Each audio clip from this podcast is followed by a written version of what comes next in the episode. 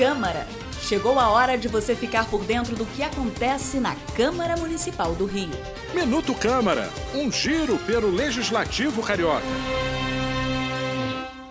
A Câmara do Rio encerrou o ano com economia de gastos e recorde de produtividade legislativa entre as capitais do país, com 350 novas leis em vigor e mais quase mil projetos apresentados pelos vereadores ao longo de 2021. Presidente da Câmara do Rio, vereador Carlos Caiado, lembrou alguns projetos importantes para a cidade que foram aprovados.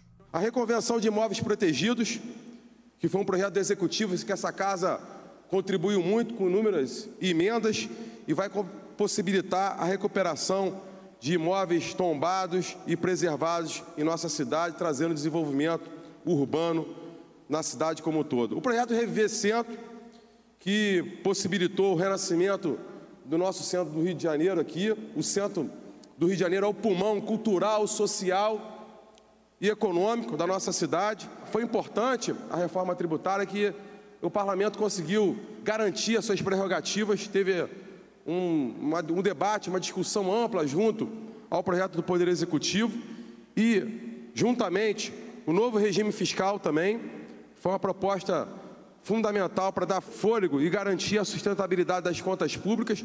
A gestão administrativa da Câmara também buscou economizar recursos nos últimos meses. Com isso, o parlamento conseguiu doar 120 milhões de seu orçamento para os cofres municipais.